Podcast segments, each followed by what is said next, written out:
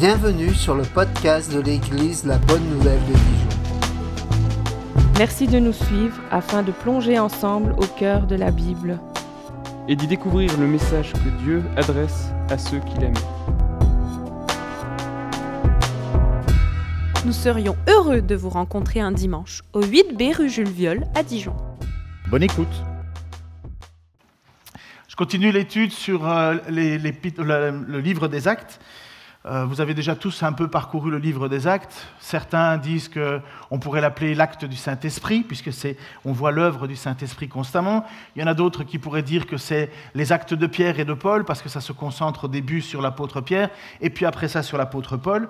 Et ici, on est dans une période un petit peu particulière pour revenir. Donc, on n'a pas beaucoup avancé, mais on a déjà fait un bond. On va arriver au 26 aujourd'hui. On est dans une période particulière où Jésus est monté au ciel, donc ce qu'on appelle l'ascension, et il laisse son Église maintenant toute seule. Bien sûr, elle va, elle va être dirigée par l'Esprit de Dieu, puisque Jésus a dit, il vaut mieux que je m'en aille pour vous envoyer le Saint-Esprit. Il vous enseignera toutes choses, c'est le paraclète, c'est le consolateur, le défenseur, l'avocat. Mais en attendant, on est dans une période un petit peu de transition entre ce moment où l'Église va naître officiellement, parce que l'Église va naître enfin, publiquement à la Pentecôte. C'est à ce moment-là que les nations juives, euh, les nations non juives vont venir entendre le projet de Dieu. C'est pour ça que les gens entendent tout le monde dans une langue différente, parce que là, le- le- le- l'évangile et, la bonne nouvelle de Jésus est propagée euh, aux, nations, ce qui n'existait pas avant. C'était que pour les Juifs. Et vous allez voir plus tard dans les histoires, Pierre pense même commettre une faute en rentrant dans la maison d'un non-juif, parce que pour eux, on ne fait pas ça. Et donc la, naissance de l'Église, c'est véritablement la bonne nouvelle qui part dans les nations. Mais là, on est entre. Et il y a quand même eu un, moment euh, particulier, c'est que, étaient déjà depuis longtemps une bande de douze, certainement plus, mais les douze apôtres, ils étaient ensemble, ils vivaient ensemble, marchaient ensemble, dormaient ensemble, enfin, ils étaient, ils étaient unis autour de Jésus-Christ, mais au milieu de ces douze, il y avait Judas. Et Judas, je ne sais pas si vous avez déjà fait partie d'une bande de copains. Et dans une bande de copains, il y en a un qui vous trahit, mais vous trahit fortement. Et ça, laisse, enfin, ça laisse des traces. Ça brise les cœurs, ça brise les mentalités, ça, ça- ça- ça- désespère en fait. Et euh, puis on se pose la question, on revient en arrière, et, on n'avait pas vu ça, et on avait ça, on- on- on se creuse les ménages. Et là, en ce moment, on a les apôtres qui sont là, mais ils sont entourés de plus. On, on voit qu'il y a 120 personnes, puisque le texte qu'on regarde, qu'on commence, c'est en ce jour-là, Pierre se leva au milieu des frères, et, euh, et le nombre de personnes réunies était d'environ 120. Ah, Il ne faut pas imaginer qu'après le ministère de Jésus, il y avait beaucoup de monde hein, qui, était, qui suivait. En fait, il y avait peu de monde. C'est nous qui avons une image que tout Jérusalem courait et accourait derrière Jésus. Non, non, non. Ils l'ont fait quand Jésus est descendu vers, euh, vers Jérusalem. Et le lendemain, ils étaient en train de lui dire, euh, crier, euh, toute la foule, crucifie-le, crucifie-le. Et en réalité, depuis sa mort et sa résurrection, en fait, il y a très peu de gens qui sont restés là. N'oubliez pas que quand Jésus a prêché euh, euh, autour, du lac, pour savoir en disant mon, corps est une vraie nourriture, mon sang est une vraie, un- une vraie boisson, celui qui ne mange, me mange pas, euh, ce qui je suis finalement mourra, tout le monde était en train de dire mais de quoi il parle? Et le texte nous dit que tout le monde est parti.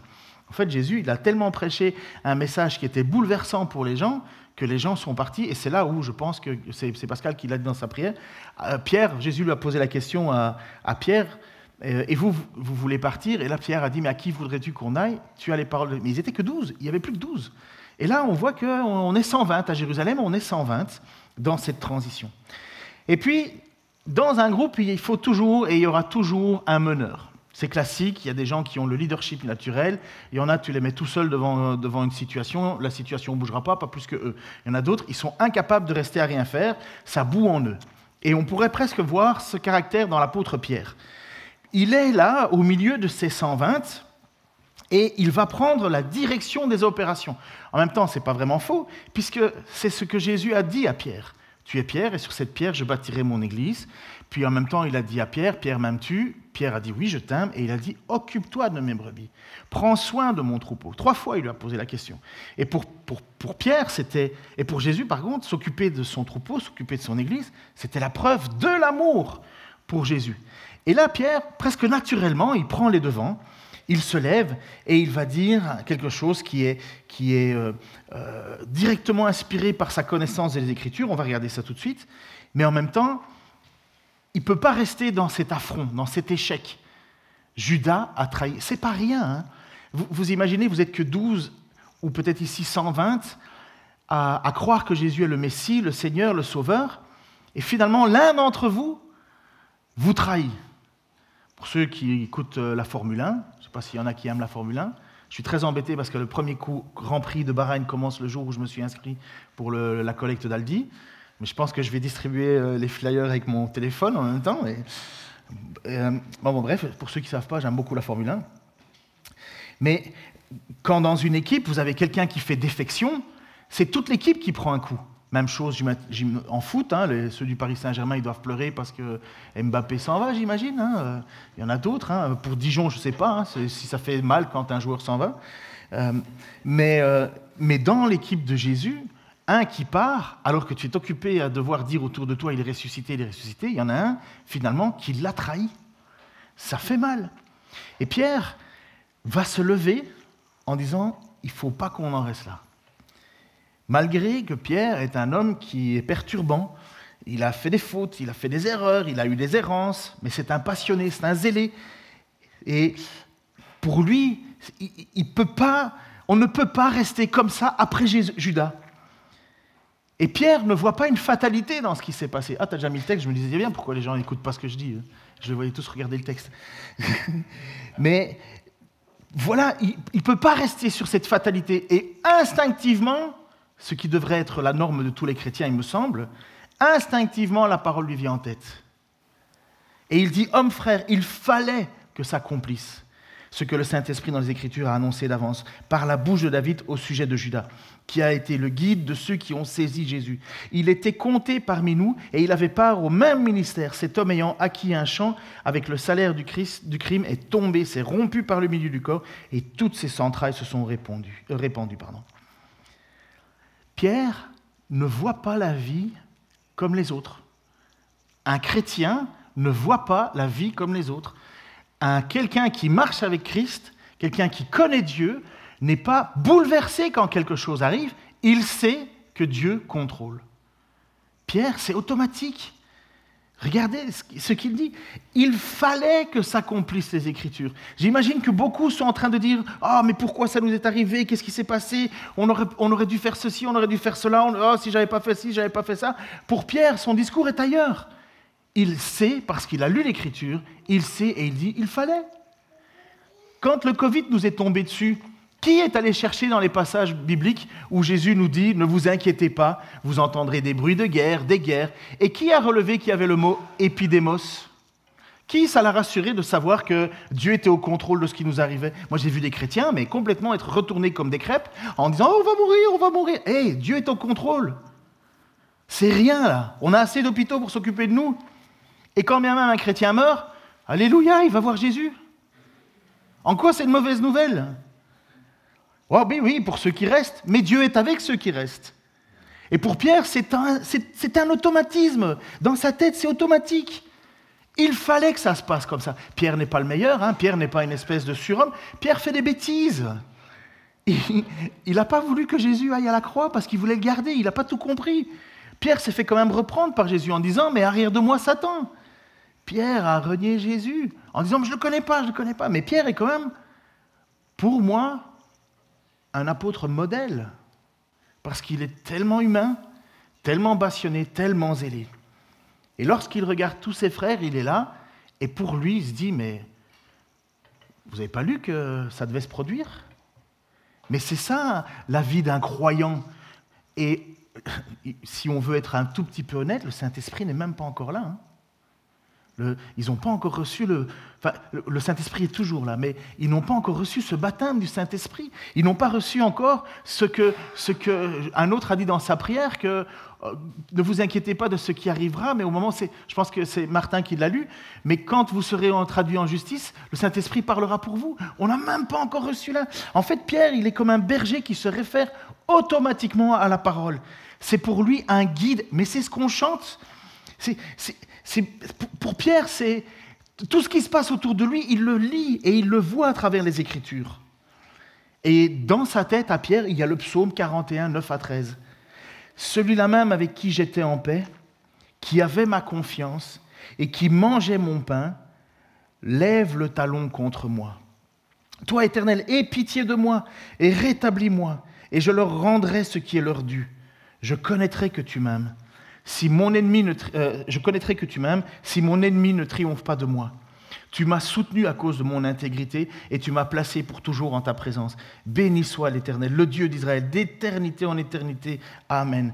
Pour Pierre, ce que Jésus a vécu, c'est clairement ce que euh, le roi David avait vécu avec Aphitophel, ou je sais plus quoi, son nom un peu bizarre, qu'il l'avait trahi. Un de ses proches l'avait trahi. Et pour Pierre, il se dit, mais rien de nouveau. C'est presque, pour Jésus ce qui est arrivé là.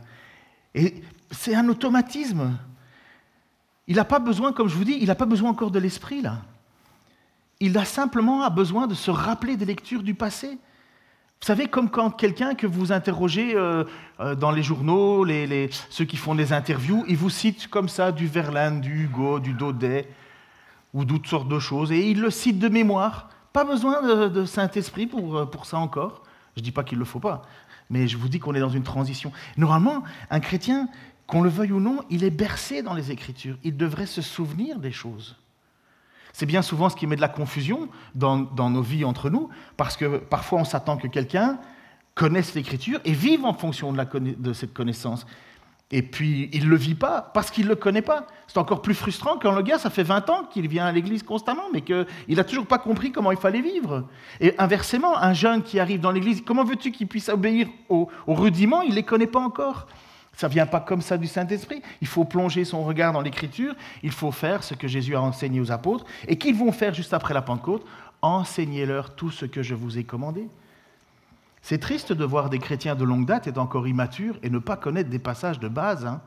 parce que je vous assure que quand les moments de trouble arrivent, c'est comme Pierre, on doit se réfugier là-dedans. Et c'est là qu'on peut avoir la persévérance. C'est là qu'on peut placer ses pieds sur le roc, comme Jésus nous a dit que l'homme qui a bâti sa maison sur le roc, lorsque la tempête arrive, il ne redoute aucun mal, tandis que l'autre qui le bâtit sur le sable, je peux vous assurer que bâtir notre vie sur le sable, c'est bâtir notre vie sur quelque chose qui ne tient pas la route. C'est bâtir sur notre vie sur des mentalités, des religions, des traditions, des, raisonnements tout humains. Comme, Paul va même le dire dans Colossiens, pour ceux qui veulent, vivre avec des traditions, ne mange pas, ne touche pas, ne goûte pas, ne fait pas ci, ne fait pas ça. Il dit, mais ça, ce sont des raisonnements humains, ça, ça sert juste à se glorifier. J'ai des amis, je lui posais la question, il me dit, ouais, je fais le carême. Je dis, ben, ça va être facile, toi. Tu pars à la neige et tu vas aller faire carême. Pour nager, la neige sans, euh, euh, sans une raclette, comment tu fais? Parce que pour eux, ils se disent, ouais, mais on doit, vivre le carême, on doit, vivre la souffrance. Je dis, mais bon sang, Christ est ressuscité, pourquoi est-ce que tu vas aller te mettre ça sur le dos? Mais il n'y a pas un seul passage dans l'Écriture qui nous dit qu'il faut faire le carême. Il dit, ouais, mais Jésus est allé au désert. Je dis, ben alors vas-y, bois pas pendant 40 jours aussi. Ah, on ne se verra plus. Hein. C'est pas méchant hein, dans leur tête, mais vous voyez, c'est encore une fois bâtir sa maison, ça c'est sur du sable. Christ, il a demandé de bâtir sur le roc, et si la parole ne demande pas de faire des choses-là, comme ça, Paul va dire même que ce sont des, raisonnements tout humains, et il y a certains passages qui vont même plus loin. Il dit, ah oui, ça flatte bien l'ego, mais en réalité, ça ne sert qu'à faire plaisir à la chair, mais pas à Dieu. Mais un chrétien qui place son regard dans les Écritures et qui plonge son regard dans les Écritures, il sait ce qui va, il sait, ce qui va arriver quelque part. Il n'est pas surpris. Moi, je suis super énervé avec la tournure qui se passe en ce moment, avec euh, la perte de plus en plus énorme de nos libertés. Je ne sais pas si vous êtes au courant, mais ce qui est en train de se faire, c'est scandaleux. Mais ça passe. Mais en même temps, Dieu nous l'a dit, à la fin des temps, on ne pourra ni acheter ni vendre, parce qu'il y aura quelqu'un qui viendra et qui prendra toute autorité. Ça m'énerve, j'ai envie de le combattre, mais d'un autre côté, je me soumets à Dieu qui me dit, t'inquiète, je sais ce que je fais. Parce qu'au final, c'est Christ qui gagne. Et ceux qui le suivent. Et, Paul, et Pierre, pardon, c'est automatique, ils pensent à cette parole. Ils savent que, ce qui est arrivé est, dramatique en même temps, mais pas fataliste. Lorsque euh, Judas mourut, il s'est pendu et apparemment, il s'est éventré aussi, donc le texte suivant, les choses ont été si connues que tous les habitants de Jérusalem, euh, que ce chant a été appelé dans leur langue Akeldama, c'est-à-dire le chant du chant. On sait que Judas, il est allé se pendre, on ne sait pas trop, parce que c'est pas parce que tu te pends que tu t'éventres. Vous savez ce que c'est que s'éventrer? C'est le ventre ouvert en deux et puis tu as tous les viscères qui sortent. Et on ne sait pas trop ce qui s'est passé. Il y en a certains qui vont avec des, suppositions. Il est resté pendu longtemps, la corde a léché. Enfin bref, on ne sait pas. La seule chose que je sais, ce que Luc sait, c'est que c'était tellement étonnant que toute la population trouvait ça étonnante. Tous les habitants de Jérusalem, la situation, la chose a été si connue. Mais, mais c'est horrible ce qui se passe. Et en même temps, c'est le choix de, Judas. Dieu est à l'arrière. Hein. Et c'était tellement grave qu'on a appelé un chant le chant du sang. Est-ce que c'est le sang de Judas qui a coulé ou est-ce que c'est parce qu'ils ont été achetés par le prix du sang? On ne sait pas. Mais en attendant, tout le monde sait qu'il y a un chant qui est, qui est lié à Judas. Jetons un petit regard en arrière. Donc revenons sur notre passage. Homme, frère, il fallait que s'accomplisse ce que le Saint-Esprit a dit dans ses Écritures. Il fallait que Judas trahisse. Maintenant, mettez ça bien dans une case dans votre cerveau pour réfléchir à l'implication de ce qui vient être dit. Pour ceux qui sont les grands défenseurs du libre arbitre, c'est mon choix, ma vie, mes décisions. C'est-à-dire que l'homme décide je vais là et puis Dieu va composer avec. Ce sont ceux qui disent que c'est moi qui me convertis. Finalement, c'est nous qui faisons plaisir à Dieu de se convertir parce qu'on a fait notre choix dans ce que le monde nous proposait et on a décidé ah ben je vais prendre Jésus, c'est le mieux. Moi, je ne vois pas ça comme ça. Moi, je vois plutôt Dieu qui est en arrière de tout et qui nous choisit ou ne nous choisit pas. On, n'est pas choisi parce qu'on est le meilleur, mais on est choisi parce que le bon vouloir de Dieu. Et Judas, il avait été choisi pour être le fils de la perdition. Jésus va prier en disant, je te prie, je te remercie en parlant des apôtres, je te remercie au Père que je n'ai perdu aucun de ceux que tu m'as donnés, si ce n'est le fils de la perdition.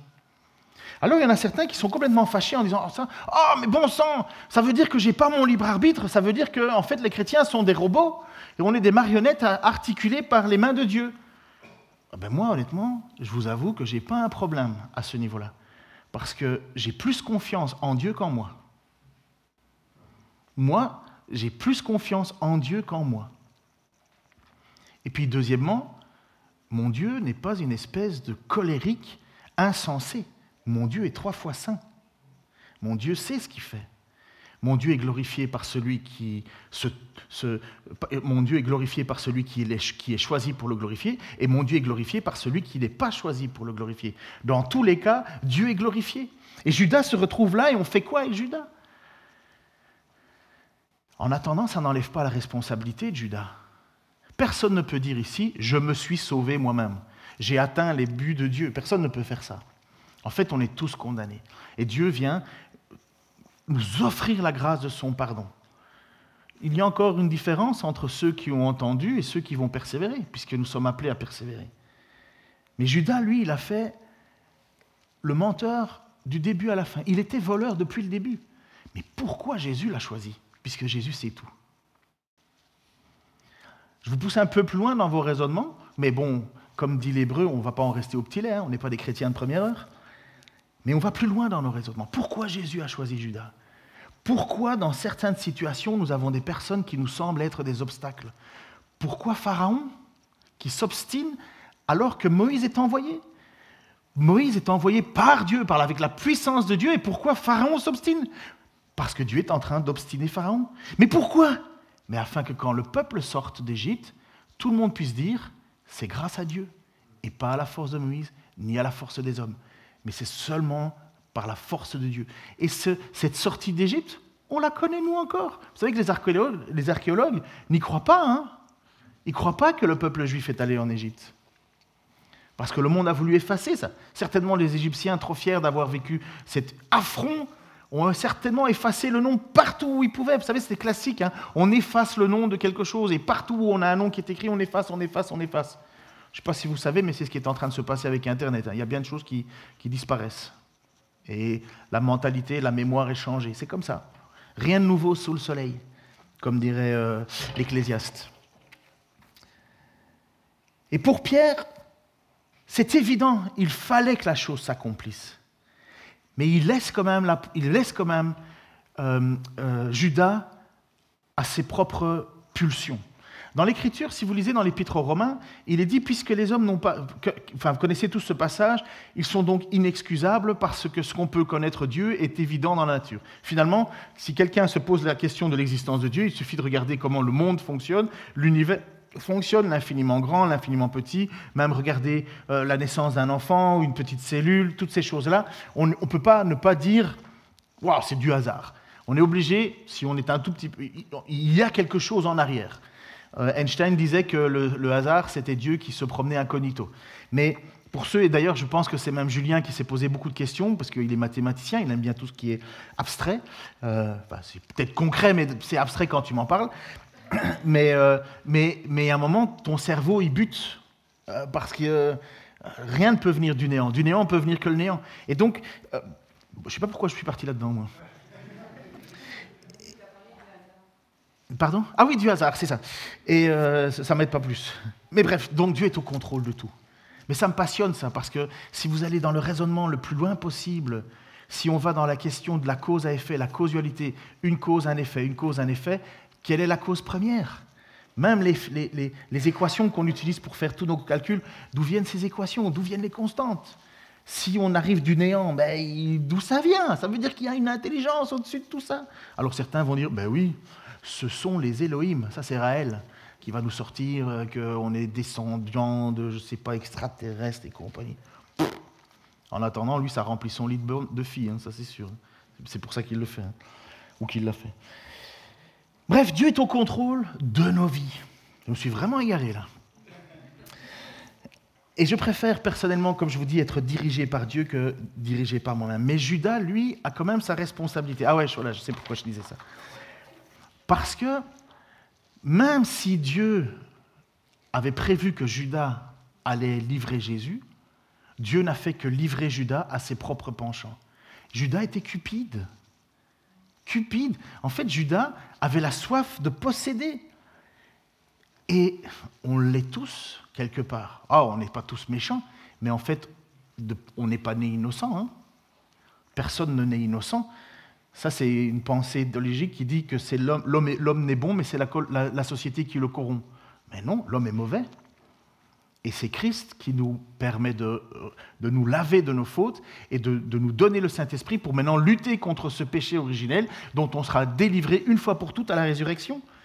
Mais en attendant, nous sommes là tous avec un bagage, et quand Dieu vient dans nos vies, il transforme nos cœurs. Et les apôtres, les onze apôtres, ont certainement vécu ce moment-là où à chaque fois que Jésus enseignait, prêchait, ils devaient se poser des questions et ils voulaient réformer leur vie. Sauf Judas, qui continuait à être voleur. Et quand le moment est arrivé de vendre Jésus, il a sauté sur l'occasion. Et certainement les autres se sont dit, mais ça fait trois ans qu'il est avec nous, et il n'a pas changé. Bon, pour ceux qui le savent, j'ai travaillé à la brigade judiciaire euh, de la police de Bruxelles comme photographe. Et je me souviens, un jour, on avait été appelé sur un meurtre. Donc c'était dans un café, euh, un estaminet, je ne sais pas comment on dit ici, euh, un endroit tranquille où on discute avec les copains, on rigole après le boulot. Et en fait, on, est descendu parce qu'il y avait un type qui avait été, il était dans un sac poubelle, enfermé dans un KGB, enfin un KGB, vous savez ce que c'est, hein, là où on met les produits de nettoyage, et dans la cave. Et moi, je me souviens, moi, j'étais là pour faire les photos. Hein. et euh, à un certain moment, on, se dit, mais qu'est-ce qu'il fout là? Qu'est-ce qui s'est passé? Parce qu'on essaye tous de savoir. En fait, le gars avait passé toute sa soirée à se vanter qu'il avait gagné un ticket de loto. Donc, vous savez comment ça va, hein, on boit un verre, ah, c'est toujours euh, celui qui pisse le plus loin entre gars et compagnie, je fais le malin, je fais le malin, je fais le malin. Et il avait tellement fait le malin en disant qu'il avait soi-disant gagné un ticket de loterie, qu'il y en a un autre qui l'a tué. Le barman, en fait, l'a tué un, peu con, barman, puisqu'apparemment il va le mettre dans sa, propre, euh, dans sa propre pièce. Tu ouvrais la pièce et puis tu voyais un truc emballé en plastique. finalement, en fait, c'était de la cupidité. L'un était idiot de vouloir se vanter d'avoir quelque chose qu'il n'avait pas. L'autre voulait attraper ce billet de, loterie, parce que vous savez qu'un billet de loterie, euh, une fois que tu l'as, tu vas le toucher, il n'y a pas ton nom dessus, tu prends ce que tu veux. Et au final, il n'y avait rien. C'était du vent. Donc vous imaginez un gars qui est mort et emballé dans un sac poubelle et un autre qui est en prison juste pour la cupidité. Juste par cupidité. Alors oui, c'est puissant la cupidité. Et cette cupidité était très puissante dans Judas. Elle était tellement puissante qu'il est arrivé à réussir à vendre Jésus-Christ pour 30 pièces d'argent. 30 pièces d'argent, c'est le montant d'un esclave. Hein. 30 pièces d'argent. Il a vendu son maître. Trois ans qu'il marche avec lui, trois ans qu'il le voit faire des choses extraordinaires. Ça fait trois ans que son cœur n'a pas été touché, alors qu'il a eu l'occasion plus d'une fois. Et ça fait trois ans qu'il est là. Et dès qu'il a une occasion de se faire un peu de sous, qu'il avait déjà fait avant, parce qu'il est dit clairement qu'il piquait dans la caisse, et eh bien voilà qui se fait. Maintenant, il va faire l'incommensurable. Il va vendre Christ. Mais on ne se fout pas de la tête de Dieu. Pardon pour l'expression, on ne se moque pas de Dieu. Et Judas s'est retrouvé dans une situation où il a dû combattre ses propres démons. Et il y en a beaucoup qui luttent comme ça. Je ne sais pas comment ils font pour vivre, mais avec le remords, avec le regret, avec le conflit intérieur. Des gens meurent profondément intérieur d'avoir comme une faute de ne pas vouloir l'avouer, la confesser. C'est ce, que, ce que David vit quand vous lisez le psaume 51. Il dit Lorsque je me suis tu, parce qu'il avait couché avec une femme, Bathsheba, et il avait fait mourir son mari pour faire, pour faire enfin bref, non seulement adultère, euh, violeur, et en plus assassin, et en plus maniganceur, et il s'était tu, il n'avait rien dit. Et dans le psaume 51, il dit Lorsque je me taisais, je brûlais de l'intérieur. Il y en a combien qui vivent leur vie comme ça, avec un fardeau qu'ils essayent sans arrêt d'éteindre, d'éteindre, d'éteindre. Alors on prend soit de la drogue, soit de l'alcool, soit des sorties, soit de boulot, soit n'importe quoi, mais on essaye de faire taire ces choses-là. Et Judas n'a pas réussi à le faire taire, ce remords. Il a essayé, il a voulu. Il a voulu essayer de réparer les pots cassés, mais, mais c'était mort dès le départ. Matthieu 27, 3, 10 nous dit qu'en voyant que Jésus était condamné, Judas, qui l'avait trahi, fut pris de remords. Il alla rapporter au chef des prêtres et aux responsables du peuple les 30 pièces d'argent. Il leur dit J'ai péché en livrant un innocent à la mort. Mais ils lui répliquèrent Que nous importe Ça te regarde. Tant pis pour toi. Cet homme qui. Je ne pense pas qu'il est dans une repentance, hein, il est juste dans le regret là. Et finalement, il se retrouve non pas avec des gens qui disent Écoute, on va on va t'aider, on va, on va régler les choses, c'est vrai que c'est une erreur. Non, il tombe devant des gens encore pires que lui. Des religieux hypocrites.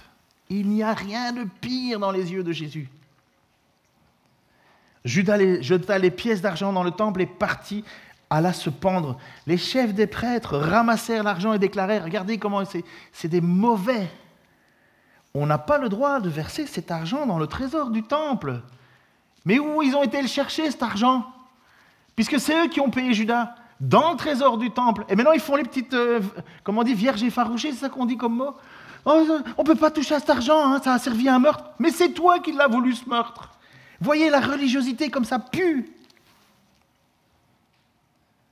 On n'a pas le droit de verser cette somme dans le trésor du temple car c'est le prix du sang. Ils tinrent donc conseil et décidèrent d'acquérir avec de l'argent le champ du potier et d'en faire un cimetière pour les étrangers. Voilà pourquoi ce terrain s'appelle encore de nos jours le champ du sang, à Dama. C'est vrai qu'il y a une petite différence quand on regarde la façon dont... Est-ce que c'est Judas qui a acheté ce champ ou bien est-ce que c'est les prêtres qui ont acheté ce champ? En tout cas, c'est l'argent de Judas.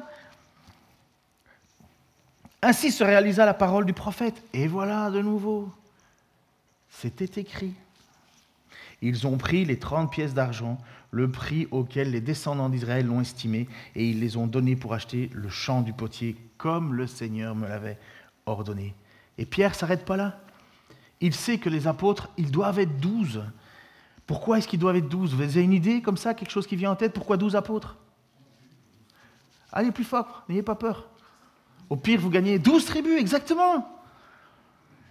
Douze apôtres, douze tribus. Et puisque, en plus, pour ceux qui lisent l'Apocalypse, ben, vous savez que les remparts de Jérusalem sont marqués avec les douze noms des apôtres. Et là, ils sont là dans une situation, les apôtres, où pour Pierre, c'est évident qu'il faut remplacer Judas. C'est évident qu'il faut, régler ce problème. Et qu'est-ce qu'il dit? Or, il est écrit dans le livre des psaumes, encore une fois, l'apôtre Pierre se souvient de ce qui est écrit. Or, il est écrit dans le livre des psaumes que sa demeure devienne déserte et que personne n'habite et qu'un autre prenne sa charge. Pour, pour Pierre, c'est évident que ça doit changer. Ça doit bouger, ça ne doit pas rester comme ça. Il faut faire quelque chose. Et puis, qu'est-ce qu'il va faire, Pierre? Eh bien, il va faire sa petite enquête. Il va, il va prendre une décision et il va savoir et réfléchir à c'est quoi un apôtre? Et nous devons réfléchir à ce qui est écrit parce que ça, c'est ce qui définit un apôtre. Il y a beaucoup de gens, certains viennent d'Afrique ici, c'est plus connu en Afrique, mais il ne faut pas croire, il y en a aussi en Europe et un peu partout, mais où des gens se déclarent apôtres. Moi, je suis apôtre un tel. Ben, vous voyez, il y a, il y a nous, il y a les, les, pasteurs, puis il y a les, je ne sais pas qui, puis il y a les apôtres, et puis il y a Jésus. Vous voyez, c'est, ça c'est, oula, bougez-vous, j'arrive. Mais un apôtre, c'est quoi dans les textes? Eh bien, Pierre le dit.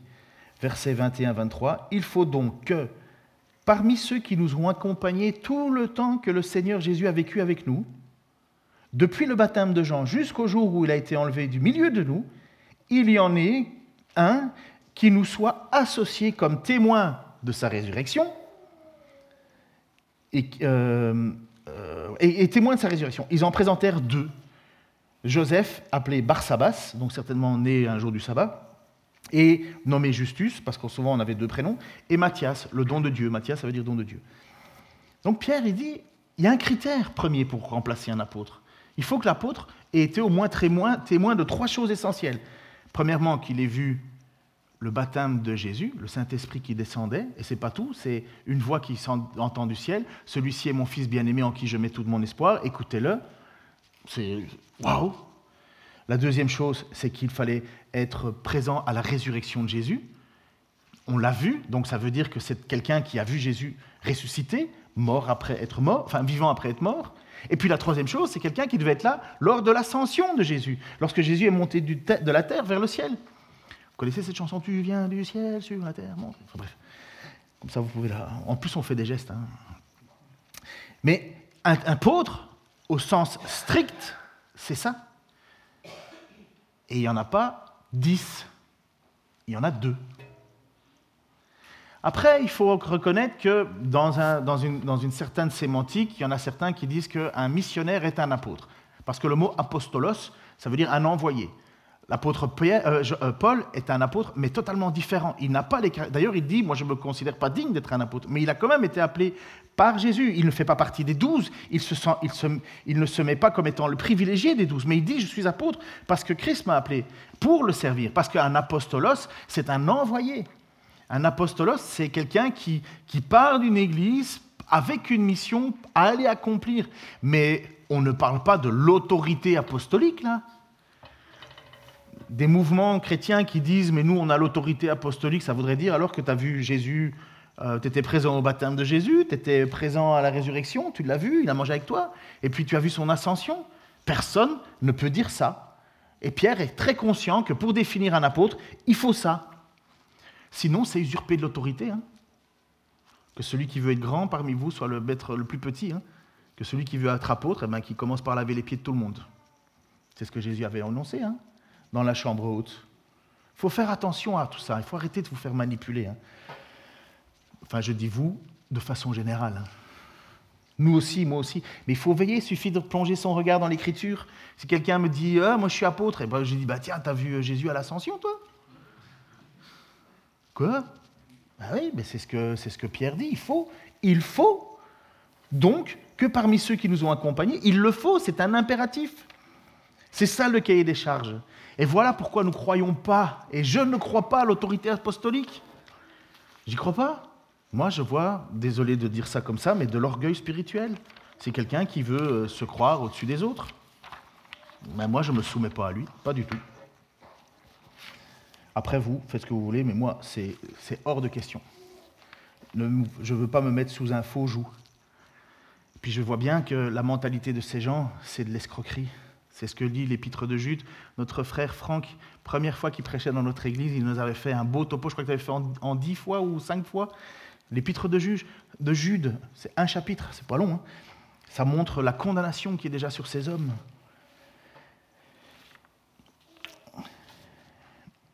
Et puis, un autre détail toujours sur ce point, c'est pas le fait qu'il faut remplacer les apôtres constamment. C'est parce que Judas a trahi qu'il faut le remplacer. Mais quelque temps après, Jacques est mort. Ils n'ont pas remplacé Jacques. On n'a pas besoin d'avoir constamment douze apôtres. C'est le fait que lui ne l'a jamais été. Et c'est pour ça qu'il fallait le remplacer. On ne va pas garder dans nos douze un qui a trahi Christ. Et c'est pour ça que Pierre pense aux Écritures en disant, mais c'était prévu qu'il allait, allait vendre Christ, c'était prévu qu'il fallait donner la charge à quelqu'un d'autre. Et c'est pourquoi on doit prendre quelqu'un qui correspond à ce que Christ a fait, qui soit présent, qui ait tout vu. Parce que le même texte va nous dire que pour euh, Jacques, qui était un apôtre choisi par Christ, il est mort, acte 12, 1, 4, vers le même temps, le roi Hérode se mit à maltraiter quelques membres de l'Église et il fit mourir par l'épée Jacques, frère de Jean. L'apôtre Jacques, frère de Jean. Voyant que cela était agréable aux Juifs, il fit encore arrêter Pierre. C'était pendant les jours de pain sans levain. Après l'avoir saisi et jeté en prison, il les mit sous garde de quatre escouades, pardon, de quatre soldats chacune, avec l'intention de le faire comparaître devant le, peuple après la Pâque. Bref, Jacques est mort par l'épée, donc c'est l'apôtre, un des premiers apôtres qui meurt. Ils n'ont pas remplacé Jacques. La question n'était pas d'avoir constamment douze apôtres. La question, c'était qu'il fallait remplacer celui qui avait été prévu depuis toute éternité pour être le fils de la perdition. Donc, il n'y a pas d'autres apôtres. C'est clair? Il n'y a pas d'autres apôtres. C'est eux. Et pas d'autres. Et on garde quand même Paul, qui, lui est apôtre, mais parce que c'est le choix. De... Lisez Galates, vous allez comprendre. Ça vous fait deux lectures. Jude et Galates, vous, avez, vous en avez assez pour une semaine, un mois pour d'autres. Un an pour certains. Vous pouvez le comprendre, le problème, ce n'est pas le fait qu'il faut remplacer un apôtre par un autre, c'est le fait qu'il faut remplacer Judas par un autre qui a été témoin présent. Et ils présentèrent deux hommes, Joseph, appelé Barsaba, surnommé Justus, donc il a trois prénoms finalement, et Matthias, deux hommes, seulement deux. Et voilà, Pierre n'a pas décidé de son propre chef, il a d'abord mis un critère, des critères, comme on le fait encore aujourd'hui. Mais la première chose que Pierre a fait, c'est quoi? Il prie. Ils choisissent avec leur intelligence, là c'est une question de raison, on va voir celui qui correspond on regarde, on observe, on, scrute, on choisit, on se retrouve avec deux personnes. Deux personnes certainement de très grande qualité, en tout cas qui ont au moins ce qui est attendu d'un apôtre. Et comment répartir maintenant ces deux hommes? Comment faire le choix entre les deux? Et la vie chrétienne, vous savez peut-être autant que moi, le plus difficile, c'est quand on se retrouve à connaître la volonté de Dieu. Quelle est la volonté de Dieu? Qu'est-ce que je dois faire? C'est quoi le choix? Ça nous torture. Et quand on est jeune chrétien, encore plus. Quand on est plus vieux, ça va, on a commencé à l'habitude. Mais, c'est une lame de fond, essayer de connaître la volonté de Dieu. Est-ce que je dois faire ça, pas ça, ça, pas ça? Si je pouvais savoir, je voudrais m'engager dans ça, je voudrais m'engager. C'est torturant. Et c'est très bien comme ça. Ça nous met bien à genoux à prier. Parce que c'est exactement ce que Pierre fait. Et Pierre va prier, c'est écouter, écouter la prière de Pierre ce pas des longs récits à expliquer à Dieu ce qu'il a fait, ce qu'il n'a pas fait, à citer à Dieu sa parole. Dieu connaît très bien sa parole.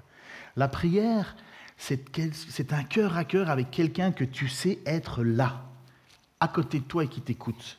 Il n'a pas besoin de savoir que tu gagnes le prix de l'éloquence. Il a besoin de savoir que tu lui fais confiance, que tu sais qu'il est vivant et que tu sais qu'il va répondre. Ça, c'est une prière efficace. Le reste, c'est très joli, hein c'est long les trois quarts du temps, mais ce n'est pas une prière. Comme, comme Dieu dit dans ses Écritures, vous me fatiguez avec vos prières. Ce que je veux, c'est un cœur repentant, pur. Il dit ça. Et il dit même aux gens, lorsque vous priez, ne faites pas comme les païens qui répètent n'importe quoi sans cesse. Jésus fait attention à la manière dont on prie. Mais ils firent cette prière. Et écoutez, c'est tout simple. Et c'est avec des tu. C'est beau. Puis ils firent cette prière. Seigneur, toi, qui connaît le cœur de tous, désigne de ceux que tu as choisis, afin qu'il ait part à ce ministère et à cet apostolat, que Judas a abandonné pour aller en son lieu. Il est assez euh, pudique, hein, il ne dit pas pour aller en enfer, mais Judas est en enfer. Mais vous entendez? C'est comme si, en fait, quand Pierre prie, Jésus, Jésus était, était toujours là. C'est comme s'il n'y avait pas eu l'ascension. Il est là à côté, il prie. Seigneur, toi qui connais les cœurs de tous, désigne lequel de ceux que tu as choisis. En fait, Pierre, il, a fait ce qu'il pouvait. il a pris la parole, il a été zélé, il a bougé les autres, il n'a pas aimé le statu quo, et en même temps, maintenant, il est, devant une décision que lui ne veut pas prendre.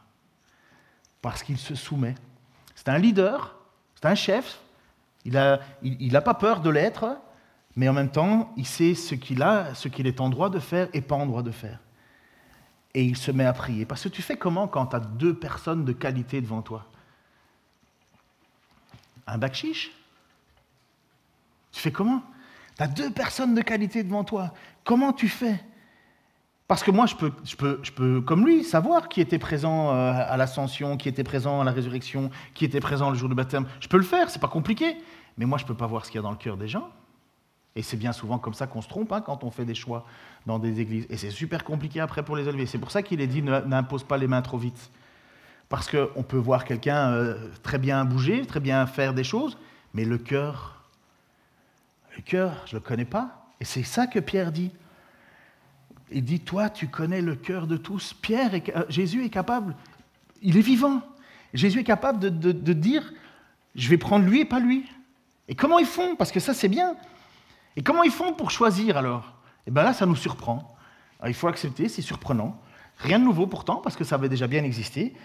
Verset 26, ils tirèrent au sort et le sort tomba sur Matthias. Matthias qui fut associé aux onze apôtres. Vous voyez le monde Matthias une fois, vous ne le verrez plus jamais après. Disparu. Comme la majorité, il y a beaucoup d'apôtres, en fait, on ne sait pas trop leur vie, on ne connaît pas. Mais voilà, on tire au sort, tout simplement. Alors c'est là où il faut maintenant aussi prendre ce passage et réfléchir à notre façon de penser la vie.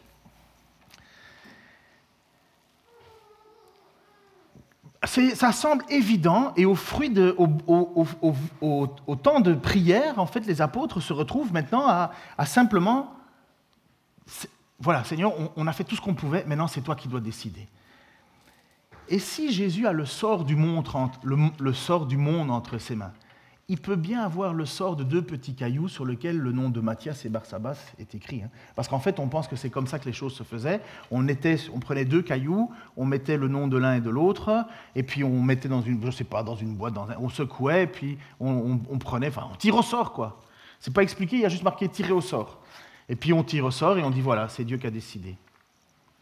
Ça paraît fou, hein Moi, je trouve que ça paraît fou, mais en même temps, si Christ est à côté, si tu le pries, si tu lui demandes son aide, sa direction, si tu dis, voilà, nous, on doit décider et on a fait ce que nous, humainement, on pouvait faire, on a mis les critères, on n'a pas décidé comme ça en l'air, euh, on n'a pas fait 60 euh, noms, et puis on va en jeter... Euh, non, on a fait ce qu'on avait à faire, on s'est basé sur l'écriture, on sait que toutes les démarches qu'on fait sont basées sur l'écriture, on sait qu'en plus, on, t'a demandé maintenant, Seigneur, on t'a prié pour que tu interviennes, maintenant que, ma main soit ta main, tu vois ce que je veux dire, ou que ta main soit ma main. Souvent on dit, est-ce qu'il y a une main innocente? C'est toujours rigolo parce que qui est innocent? Mais, euh, euh, on, on, dit, Seigneur, c'est toi qui vas décider. Est-ce que c'est une folie de faire ça? Ben moi, je ne pense pas que c'est une folie sinon il ne l'aurait pas fait, sinon Dieu ne l'aurait pas permis. Il y en a certains des commentateurs qui considèrent que, ah non, c'est pas bien, c'est pas bien. Ah ben, je trouve qu'ils ont bien du toupet de dire que c'est pas bien. Il y en a qui disent, oui, mais Paul, euh, Pierre s'est précipité, il aurait dû attendre, il a voulu aller trop vite, il fallait attendre que Jésus choisisse euh, l'apôtre Paul. Mais non, c'est pas vrai. Il n'y a rien qui soutient ça. Ça, c'est une, volonté de vouloir euh, faire, dire que l'Écriture ment ou se trompe. Alors, est-ce qu'on peut vivre sa vie comme ça aujourd'hui? C'est ça qu'on veut savoir. Hein. Beaucoup se disent Ah, c'est peut-être l'occasion, je vais enfin savoir. Moi, je dis, honnêtement, pour certaines choses, pourquoi pas? Pourquoi pas? Mais si vous aviez fait tout le processus avant. Parce qu'ils ne se sont pas dit Voilà, on va, on va prendre au hasard. Et... Non, non. Ils ont mis d'abord sous le regard de la parole. Ils ont fait ça dans la prière, et puis ils avaient un moment où ils ne savaient pas aller plus loin. Seigneur, qui je dois choisir? Comment ça peut se traduire dans nos vies? Tu as deux boulots qui se proposent à toi. Deux boulots identiques, euh, avec les mêmes contraintes, les mêmes choses. Et tu ne sais pas lequel tu dois choisir. Tu ne sais pas. Ben moi, je pense que ce ne serait pas idiot de dire ben, je vais tirer au sort après avoir pris un temps de prière. Mais d'abord, tu, tu réfléchis. Est-ce que c'est un boulot qui va t'éloigner de ton église? Est-ce que ça va t'éloigner de ta relation avec Dieu? Est-ce que c'est juste pour du pognon que tu le fais? Ou bien est-ce que c'est juste, ou bien c'est parce que tu sais que ce temps-là, ça va te donner plus de temps pour être au service des autres? Est-ce que ça va impacter sur ta famille ou pas? Bah, Ça, tu peux, y réfléchir avant. C'est classique, hein euh, si tu passes 12 heures, 5 euh, jours sur 7 au boulot, ben, euh, si c'est pas toi qui éduques tes enfants, c'est quelqu'un d'autre. Hein. Et il faut réfléchir. Hein. travailler sur Terre, c'est juste pour gagner un peu de sous. Et Paul dit, l'argent qu'on fait, ben, c'est bien, mais l'idéal, c'est qu'on en, redistribue pour, pour les autres. Mais donc, on pourrait, dans une situation comme ça, il me semble, dire, mais voilà, Seigneur, j'ai un choix à faire. J'ai réfléchi, j'ai mis devant toi selon tes critères, et maintenant décide pour moi. Vous prenez deux papiers, vous marquez dessus. Il y en a, ils prient juste pour savoir, Seigneur, quelle voiture je dois prendre. Alors là, moi, je pense que là, ça devient un peu de l'immaturité. Ça, ça devient un peu... Euh, moi, quand je dois choisir une voiture, premièrement, je regarde mon budget. Est-ce que je vais être capable de la payer? Deuxièmement, je vais regarder euh, euh, si elle consomme beaucoup. et troisièmement, je vais regarder dans le palmarès des voitures volées à quelle place elle est. Parce que si elle est numéro un des vols, ça veut dire que je vais bien aimer ma voiture, mais pas longtemps. Je réfléchis, mais ça, c'est chacun de soi. Mais moi, je ne vais pas demander à Dieu quelle voiture doit choisir. Il y a un moment, vous comprenez? Il y a de la maturité et de l'immaturité dans ça. Et c'est comme toujours. Il faut du bon sens lorsqu'on prend des décisions. Et l'apôtre Pierre s'est retrouvé dans, cette situation à devoir faire un choix de bon sens. J'invite le groupe de louanges à se rapprocher déjà.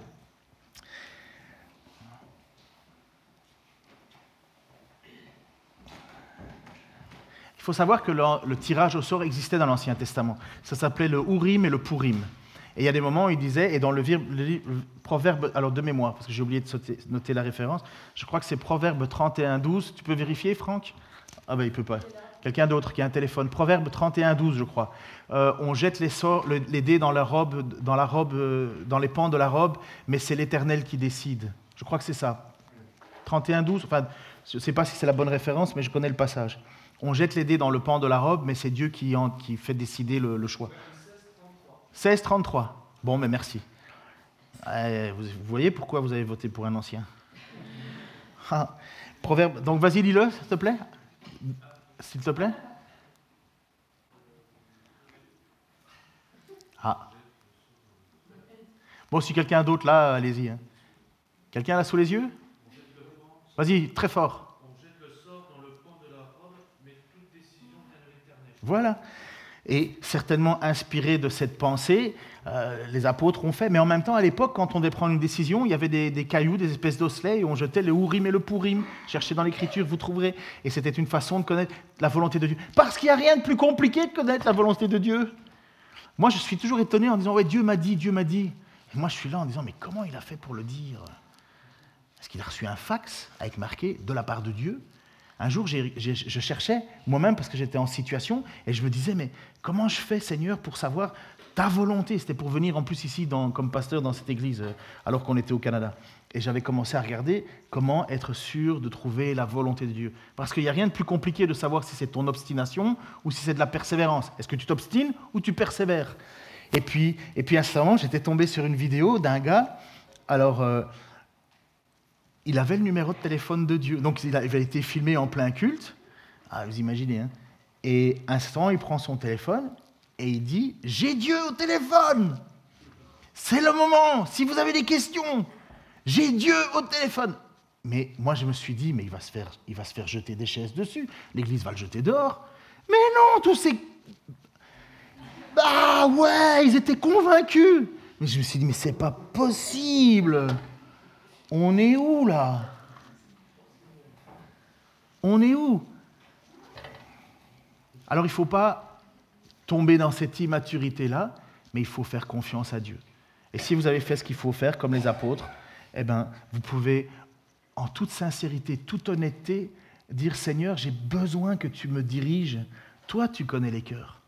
Et peut-être commencer par soi-même, comme David dit Sonde mon cœur au Seigneur et vérifie si je suis sur la bonne voie.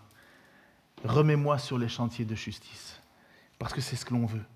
Alors vous voyez pourquoi j'aime Pierre? C'est un homme entier qui dépend entièrement de Jésus. Père, merci pour ta grâce, merci pour ton amour. Merci pour nos frères que tu nous as donnés à ton service comme apôtres. Merci Seigneur parce que tu as marché à côté d'eux, Seigneur. Tu étais présent dans leurs décisions difficiles à prendre, dans leurs inquiétudes, leurs doutes, mais tu étais là. Tu leur as promis, Seigneur, je suis avec vous jusqu'à la fin des temps. Seigneur, tu nous promets à nous aussi. Tu es avec nous, tu es là. Et je te prie, Seigneur, que pour chacun d'entre nous qui devons prendre des décisions, nous puissions, Seigneur, presque de façon imagée, te regarder face à face en disant, Seigneur, guide-moi, dis-moi. Père, en même temps, tu ne nous enlèves pas notre propre responsabilité. Et je te prie, Seigneur, que lorsqu'on te regarde, on n'ait pas à rougir de ce qu'on te demande, mais parce qu'on sait qu'on te prie selon ta volonté. C'est évident, Seigneur, que tu nous aimes. Tu en as payé le prix. Alors, Seigneur, encore une fois, reçois de simples choses de notre part, déjà ces temps de louange, mais aussi simplement le nous tout entier, Seigneur, qui est juste un culte raisonnable pour toi. À la gloire de ton nom, Seigneur Jésus. Amen.